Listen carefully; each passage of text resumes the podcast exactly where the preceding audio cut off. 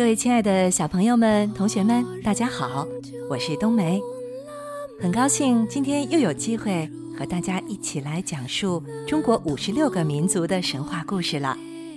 那么今天呢，我们继续来讲述一个藏族的神话故事，名字叫做《狗皮王子》，希望你能够喜欢。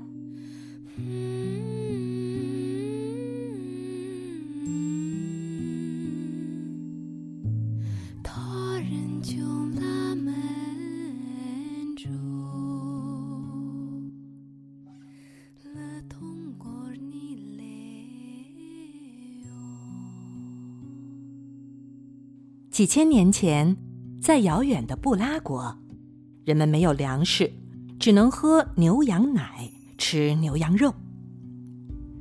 布拉国的王子阿初是一个聪明勇敢的青年，他打算去山神那里要些种子，好让人们能吃上粮食。王子跋山涉水，经历了千辛万苦，终于找到了山神。可是山神说。小王子，我这里也没有种子啊，你只能去蛇王喀布勒那里找。但是，一旦被蛇王发现，你就会变成狗被吃掉。你还要去吗？去，当然去。能让百姓们生活富足，我什么都不怕。王子勇敢执着的精神打动了山神。山神给了王子一颗风珠，告诉他，在危险的时候含在嘴里，就可以跑得像风一样快。山神还告诉王子，万一被蛇王变成了狗，恢复人形的办法。王子来到了蛇王洞府的山对面，正赶上机会。蛇王科布勒穿戴整齐，备好礼物，带着一行人等。准备出发去拜访龙王。蛇王要离开一个时辰，这可是难得的好机会。他的大队人马刚走，王子就脱下木衫，将它拆成一根根的线，编成了结实的木绳，用它一下子荡到了蛇王的洞府门前。趁守洞的人打瞌睡的功夫，他偷偷溜了进去。王子在蛇王的洞府里认真搜寻起来。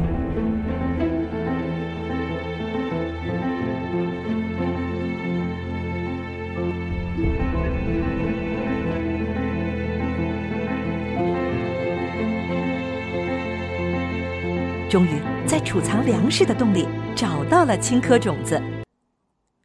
他把早已准备好的长袋子打开来，装了满满的一袋子青稞。然后把袋子挂在脖子上。就在他准备离开的时候，蛇王回来了。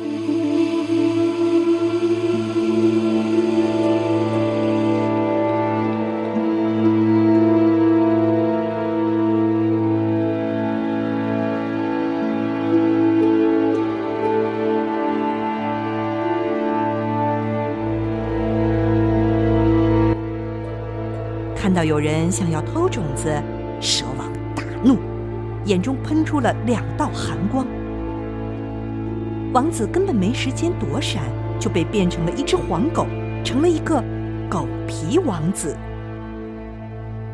就在蛇王想要一口吞掉狗皮王子时，狗皮王子飞快地叼起了风珠，顿时他觉得脚下生风，跑起来如飞一般，一转眼就跑出了蛇王的洞府。把蛇王甩得远远的。狗皮王子跑到了一个叫楼若的地方。这里也没有庄稼，人们靠吃瓜果蔬菜为生。狗皮王子知道这个国家有三个美丽的公主，他记得山神说，如果自己不小心被蛇王变成了黄狗，只要找到一个爱他的姑娘，一起回家乡，他就能恢复人形。于是，狗皮王子跑进王宫，藏了起来。不久后，楼若国的三公主额满好心收留了黄狗。狗皮王子认准了额满的善良，他虽然不说话，但每天都用爪子刨地，撒下金黄色的青稞种子。聪明的三公主很快就学会了狗皮王子的播种方法。当种子长出了青稞，青稞被做成香喷喷的食物，分给老百姓后，楼若国的老百姓都感激地向额满跪地道谢。只有额满知道，这都是黄狗的功劳。他为了感激黄狗，决定一辈子守在黄狗身边。这个决定让楼若国王非常生气，他把三公主额满赶出了楼若。额满难过极了，带着黄狗走在城门外，泪流满面。这时，狗皮王子。终于开口说话了。他讲述了自己的身世和变成黄狗的原因，还问额满要不要和自己一起回家乡。额满被狗皮王子舍身救人的行为感动了，决定和他一起帮助大众。他按照狗皮王子说的，把成熟的青稞装了满满两袋，挂在黄狗的背上，还在袋子两边。各扎了两个小洞，然后一起朝狗皮王子的国家跑去。一路上，狗皮王子边跑边把土地刨松，青稞种子就撒在了他经过的每一个地方。种子全部撒完了，他们也到了布拉国。很快，他们一路走过的村庄都长出了青稞芽。回到故国的狗皮王子，嗖的一下变回了原来的模样，又成了那个高大英俊的王子。不久，王子阿初就和公主额满举行了盛大的婚礼。老百姓们都赶来祝贺，他们载歌载舞，感谢找来粮食的阿初，赞美美丽忠贞的额满。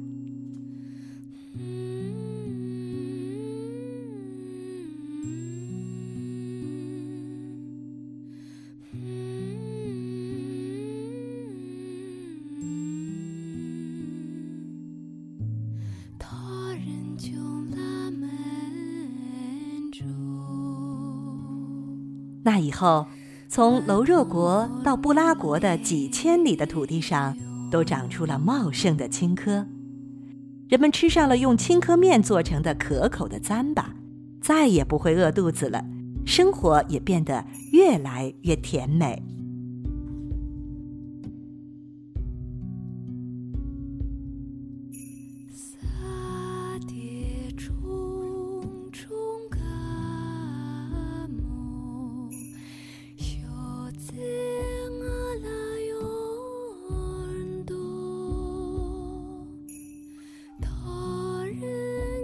好了，亲爱的小朋友们，今天为你讲述的狗皮王子的故事到这里就结束了。你是不是喜欢呢？你有什么样的小建议、小意见，欢迎给我们提出来哦。冬梅和你相约，我们下次再见。